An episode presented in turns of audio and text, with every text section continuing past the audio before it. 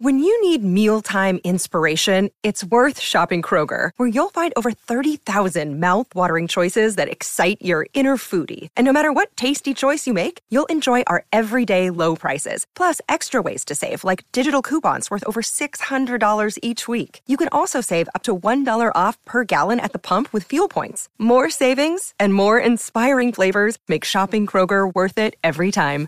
Kroger, fresh for everyone. Fuel restrictions apply.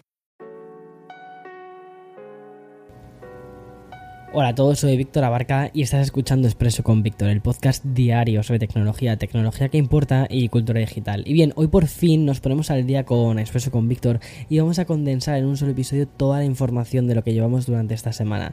Vamos a hablar del despliegue de la quinta beta de iOS 16, los rumores también sobre los dispositivos para que, podría traernos Apple para el hogar y también la gran actualización que ha recibido WhatsApp que nos hará eh, dar unos cuantos pasos respecto a nuestra privacidad, pero también de algo que nadie está hablando, pero que básicamente puede que la mayoría no sepa ni siquiera que exista, es que eso de los videojuegos de Netflix, que como te puedes imaginar no están funcionando demasiado bien. Todo esto es de lo que vamos a hablar en este expreso tan de verano.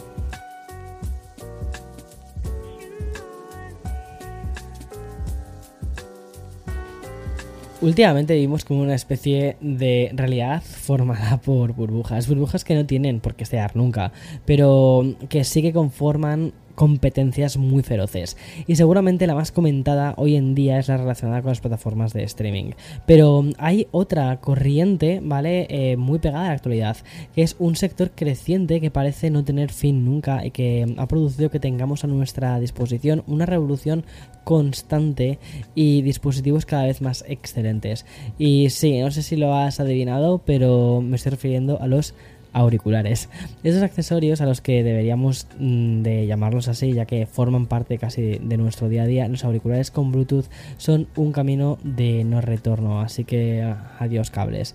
Y por eso hoy he querido comenzar el expreso con uno de los últimos lanzamientos de LG, que es el, es el LG Tone Free T90. Es un dispositivo que la empresa surcoreana nos acaba de presentar y es que los nuevos auriculares vienen con prestaciones ya conocidas como por ejemplo el ecualizador incorporado, pero también con la gran novedad presentada por la eh, tecnología de head tracking donde te hace una especie de seguimiento, ¿vale? De cómo te mueves la cabeza de Dolby. Y sí, esta característica ya la vimos en los Galaxy Buds Pro de sus paisanos de Samsung y mm, además preside la característica de estos Stone Free T90. LG asegura además que mm, va a recalibrar los sonidos conforme el usuario mueve la cabeza. Sus nuevos auriculares son los primeros en contar con un virtualizador de audio de Dolby eh, que además diseñaron para justo el factor de forma con el fin de expandir un poco más eso que ellos llaman la dimensionalidad espacial. Es decir, es como es al final no deja de ser una experiencia aún más eh, inmersiva. Pero además, LG no solo ha presentado estos T90, porque además de esta gama premium, la compañía lo que ha presentado es un modelo orientado al fitness, que son los Tone Free Fit, que cuentan con un diseño más seguro para la práctica deportiva. Y en cuanto a su batería, vas a poder hacer sesiones de hasta 10 horas siempre y cuando no actives la cancelación de ruido. Y volviendo al modelo anterior, el T90 garantiza 9 horas de uso y 20 horas extras de autonomía gracias al estuche de carga que tienen. Y por cierto, LG aún no ha fijado el precio de ninguno de estos dos dispositivos. Y ya para concluir, hablando así rápidamente de auriculares, una colaboración que la verdad es que no sé tú, pero yo no me la esperaba. es la colaboración de Kim Kardashian con eh, Beats. Ha sacado unos colores nuevos para los Power Beats, para los sí, para los Power Beats Fit eh, Pro, que son los, bueno, los pequeñitos estos que te colocas en la, en la oreja para poder entrenar y todo esto, que los ha sacado en tres colores neutros. Ya sabes que al final es un poco como su marca de identidad, son estos colores neutros. Y bueno, y la compañía, además que ha decidido añadir un nuevo protagonista más, ha sido Sennheiser, con los Momentum 4 Wireless, que ya son por fin una realidad. Y es que esta nueva generación de auriculares con diadema experimenta un rediseño bastante interesante, pero sobre todo un incremento en la batería. Pero vamos a ir por partes. Aunque es posible que hayan perdido ¿no? esa especie de encanto premium, el acabado ahora es bastante más práctico y algo más cómodo. La nueva bisagra es ajustable y además ejerce menor presión sobre la cabeza. Además, Además, han decidido eliminar los botones y pasar a una interfaz táctil mediante gestos y pequeños toquecitos. Y respecto a las prestaciones, Sennheiser ha anunciado que la configuración va a permitir a los usuarios jugar con el, con el ecualizador y también poder personalizar el sonido, ayudando principalmente a disfrutar de, mm, aquí te lo textualmente como lo han denominado, experiencia auditiva mayor. Bueno, para esto básicamente la compañía lo que ha hecho ha sido apostar por, un sistema acústico inspirado eh, principalmente en los audiófilos, que son eh, transistores de 42 milímetros para el... perdona, transductores de 42 milímetros para, para el sonido. Y por su parte, la cancelación activa de ruido adaptativa promete mantener la calidad del sonido incluso en los entornos más ruidosos. Pero si hay algo por lo que creo que estos Momentum 4 destacan es por la batería. Y es que Sennheiser nos trae un dispositivo de 700 mAh de capacidad que promete 60 horas de autonomía con una sola carga. Y una carga rápida que va a proporcionar 6 horas de escucha por 10 minutos de carga. ¿Cuándo llegan? Eh, llegan el día 23 de agosto. ¿Y cuánto van a costar? 349 pavos, eh, euros. Pavos, decir Bueno, 349 euros. Y lo, lo van a hacer en dos versiones: en una versión blanca y en una versión negra. Y voy a entrar ahora en un bloque principalmente dedicado a Apple, aunque antes lo he hecho así como de, de reojo, ¿no? Con la colaboración de Beats que ha hecho Kim. Y bueno, vamos a hacerlo con dos vertientes. Una más orientada a la realidad y al presente, y en el otro extremo con los rumores tan habituales que nos traen medios como Bloomberg. Y voy a empezar por esto último, por la parte de los rumores de Bloomberg. Porque por un lado, desde la compañía estarían cerca de anunciar la actualización del HomePod Mini que salió en 2020 y que incluía en la parte superior chip S8 y esa pequeña pantallita, ¿vale? De colorines multitouch. Pero además de esto, ¿vale? Bloomberg apunta a que Apple tiene al menos cuatro nuevos dispositivos domésticos inteligentes en sus laboratorios. Y mm, entre ellos lo que nos encontraríamos es un accesorio de cocina que lo que hace es combinar un iPad con un altavoz. De hecho, esto ya se habían visto eh, renders por ahí, por ahí adelante como si fuese una especie... Se parece bastante a un producto que tiene Amazon. Y luego, en tercer lugar, otro dispositivo que lo que haría sería combinar la funcionalidad del Apple TV una cámara y también un HomePod. Y todo esto eh, en un dispositivo mucho más orientado, como te puedes imaginar, a los salones de estar. No sé si esto lo termino de ver, casi que para mí el Apple TV tendría que ser un dispositivo cada vez más pequeñito, casi como un pendrive que colocas en el HDMI de la tele y ya está. Pero bueno, me imagino que la idea de Apple TV más HomePod como una barra de sonido también tiene mucho sentido. La parte de la cámara, quizás para hacer los FaceTimes de vídeo en la tele grande del salón, bueno, podría ser. Y siguiendo con los dispositivos que esperamos de Apple en los próximos meses, bueno, pues posiblemente el más deseado y esperado es el que tiene relación con la realidad virtual.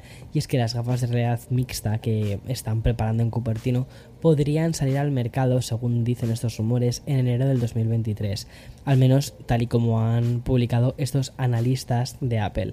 Y Cuo además ha deslizado que, la, que desde la propia Apple hablan del futuro visor de realidad virtual como el producto más revolucionario de la historia de la compañía, al menos desde el lanzamiento del iPhone, lo cual lo están poniendo a la par, o sea, eso es una pasada. Según las cifras además de este analista, en Cupertino estarían barajando una tirada que oscilaría entre el millón y el millón y medio de ventas, al menos inicialmente, y unas ventas millonarias por un dispositivo que no saldría al mercado por menos de 2.000 dólares, lo cual lo cual tiene cierto sentido, porque se dijo por ahí eh, hacía bastante tiempo que iba a llevar un, un, M1 Pro ¿no? integrado, y al final el M1 Pro no es un procesador económico. Bueno, y ya estos últimos días también han significado el principio del adiós de las contraseñas, porque Passkey sigue su evolución e integrándolo con, las, eh, con los diferentes servicios y además con los diferentes dispositivos de las compañías más top. Por ejemplo, por seguir en clave de, Apple, esta función tan interesante ya está disponible en la beta de iOS 16. Para los usuarios van a poder ahora eh, iniciar sesión con una contraseña de una forma mucho más fácil aún de lo que podíamos hacer con iCloud Keychain, Face ID o Touch ID. Como ya te dije, ¿vale? Cuando Apple anunció esta función en el anterior World Developers Conference, no solo se va a integrar dentro del ecosistema de Apple, es que Microsoft y Google también están usando este sistema de claves de acceso de la tecnología sin contraseñas, que realmente a quien le pertenece esa FIDO Alliance. Y mm, en el caso de, la empresa dirigida por Nadella, Microsoft ya admite claves de acceso en la web usando Windows Hello. Y como han anunciado además, en un futuro admitirá el inicio de sesión en una cuenta de Microsoft usando claves de acceso desde un dispositivo de iOS o incluso también de Android. Y además, según han dicho, en un futuro muy cercano. O sea que tienen que estar a puntito de lanzarlo. Y bien, voy a hacer una pequeña pausa, mm, ponemos al sponsor y continuamos porque aún hay más cosas sobre iOS 16.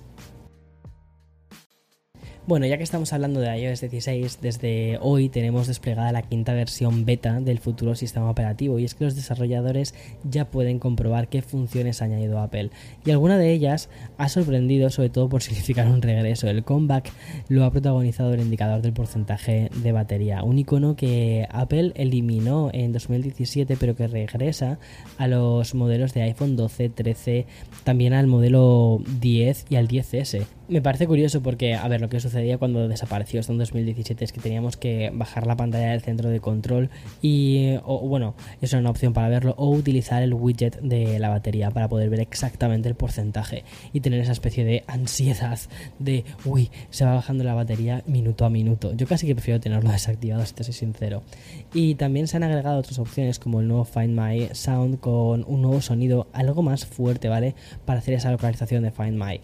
Apple también ha añadido un mini visualizador en vivo de esta quinta versión. Y tras el reproductor de música en pantalla completa que llegó en la tercera beta, bueno, pues han añadido todas estas cosas. Y es que los de Cupertino también han modificado el indicador de Dolby, Dolby Atmos y también la parte de luzless. Ahora vas a poder encontrar esta información justo al lado del género musical. Y ya por último, ¿vale? Quiero destacar que también vas a encontrar novedades relacionadas con las llamadas de emergencia y las capturas de pantalla.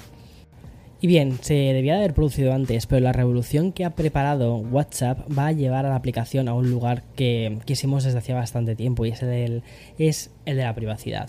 Quizás no una privacidad total, pero sea un nivel mucho más alto y deseable del que teníamos hasta ahora. Y es que la plataforma propiedad de Meta ha anunciado una serie de novedades que se van a desplegar en los próximos días y que sinceramente dudo que alguien no esté de acuerdo con estas. Prepárate porque el modo ninja llega a WhatsApp. Mira, para empezar, el primer gran cambio por fin vamos a poder elegir quién puede ver si estamos online. Y sí, estuvo muy bien eso de que WhatsApp añadiese la opción de desactivar la última hora de conexión, pero ¿de qué servía si los usuarios podían ver que estábamos conectados online? Bueno, pues afortunadamente desde Meta han escuchado esta eh, petición histórica y nuestras opciones de privacidad vamos a poder además escoger qué, qué usuarios pueden ver si estamos o no estamos en línea. Y probablemente la gran mayoría diga, pues mira, no quiero decirle a nadie que estoy en línea y cuando le escriba pues he escrito y ya está. Pero el modo ninja que ha preparado WhatsApp no acaba aquí. Y es que aunque no sea totalmente silenciosa, la aplicación nos va a permitir abandonar grupos sin que suene a portazo. En lugar de notificar a todos los miembros de un grupo, solo lo hará al administrador del grupo. Es decir, se va a añadir una especie de mm, participantes anteriores donde sí que se va a poder ver los nombres de las personas que una vez estuvieron en ese grupo pero que ya no se encuentran. Y como te digo, será lo más parecido a lo que se conoce como una especie de bomba de humo, ¿vale? Cuando te vas a una fiesta sin despedirte. Porque a ver, al final siempre se termina sabiendo, pero al menos ganas un poco de margen. Esto es lo típico de cuando te incluyen en eh, el grupo de WhatsApp de una, o sea, de la pareja, de, o sea, de, la familia de tu pareja, lo dejáis y dices, uff, ahora tengo que salirme de este grupo porque no me apetece seguir viendo las fotos de, mis em, cuñados. Y entonces dices, uff, ¿y cómo lo hago? Y al final te vas del grupo y quedas como muy mal, pero al mismo tiempo quedarte dentro del grupo te hace daño, ¿vale? O sea, en fin. Bueno, y otra de las grandes novedades y de las más celebradas es la ampliación de tiempo a la hora de eliminar mensajes. Y como bien sabes, WhatsApp implementó esta opción, pero poniendo un límite de 7 minutos. Antes lo alargó de hasta los 60 minutos y la próxima actualización nos va a poder permitir eliminarlos durante dos días y medio. Es decir, al final son 60 horas. Eso sí, la notificación de mensaje eliminado va a seguir apareciendo. Y ya por último, la aplicación va a activar el bloqueo para que no podamos capturar pantalla cuando veamos mensajes temporales en forma de fotos y vídeos. Eso está genial. O sea, eso está súper bien. Y eh, ya que estoy hablando de aplicaciones, de manera muy breve te cuento otra actualización. Y es que en este caso es de Snapchat. La aplicación que nunca triunfó en Europa, bueno, pues ha lanzado una sección de control parental para que los padres puedan tener un mayor acceso a toda la actividad que hacen sus hijos menores de edad. Y es que la plataforma ha añadido una nueva función llamada Family Center que va a permitir a los padres poner em, o poder ver una lista de contactos con los que han estado chateando los niños en los últimos 7 días. Eso sí, solo van a poder ver los usuarios y no van a poder ver los mensajes de estos chats, ¿vale? Lo cual, bueno, pues tiene mm, en cierta medida un poco de respeto al menos por la privacidad de, los, de los chavales. Y bueno, y en el plano más de cultura digital, hay una noticia que me ha llamado muchísimo la atención hoy y que nos vale bastante como ejemplo de las diferentes maneras que tenemos de analizar los datos en esta época donde las plataformas están luchando, ¿vale? Por sumar suscriptores, ya sabes que Netflix decidió ampliar su modelo de negocio. Algo muy lógico teniendo en cuenta que sus principales competidores son algo más, porque tienes a Amazon, que es algo más que un solo servicio de, streaming, tienes a Apple TV, tienes a Disney Plus, que tiene los parques temáticos, y hasta HBO Max, que bueno, tienes al final, es, es Warner y también tienes parques temáticos. Y por todo esto entró en la idea de los videojuegos y lanzó originalmente hasta 5 títulos. Bueno, pues Hoy ya son más de 20 y la idea que tiene la compañía es alcanzar los 50 juegos para finales de este año. Y hasta ahora no habíamos entrado mucho a analizar qué tal estaba yendo a Netflix con esto de los videojuegos, pero no habíamos conocido una información por parte de CNBC que recoge un informe de Aptopia. Y en dicho informe hemos podido comprobar que los juegos de Netflix tienen una media de 1,7 millones de usuarios a nivel diario y un total de 23,3 millones de descargas y como te decía, son datos fríos que podrían significar unos buenos resultados o no. Bueno, pero ¿qué pasa si esa cifra es inferior a los 2 millones de usuarios diarios? Los comparamos con los 221 millones de suscriptores que tiene Netflix. Bueno, pues que el resultado mm, que nos da es un poco desolador y es que el 99% de los usuarios de la plataforma no ha jugado nunca a un juego de, esa, de esta compañía. Y ya por último, hoy también quiero hacerme eco de una de las noticias más importantes de los últimos días y es la adquisición de iRobot por parte de Amazon. Y sí, esta megacorporación tecnológica añade a su infinito poder eh, la, empresa que nos trajo el famoso robot aspirador Rumba. Tal y como anunciaron este fin de semana, ambas compañías, ¿vale? Jeff Bezos va a pagar 1.700 eh, millones de dólares a cambio de las acciones y también de la deuda que tiene iRobot. A cambio, Amazon obtiene la empresa que revolucionó nuestros hogares a través de ese dispositivo relacionada ¿no? Con, la robótica de consumo. De hecho, fue de los primeros robots aspiradores que tuvimos en casa. Y bien, la compra de Amazon llega en un momento en el que Rumba había pasado a considerarse la segunda o, eh, tercera opción para muchos consumidores, porque en la actualidad la competencia ofrece prestaciones muy parecidas, como por ejemplo el mapeo o el vaciado automático. Y lo que se espera de esta compra de Amazon es que reduzca el precio de las rumbas. Sobre todo si lo tienes en cuenta, por ejemplo, con compañías como Roborock, que es la que yo uso, y ya no es que fuese un sponsor del, canal, es decir, eh, hacía muchísimo tiempo eh, me enviaron una rumba, la he tenido durante bastante tiempo. Después, a través de un sponsor, me mandaron la, eh, la Roborock.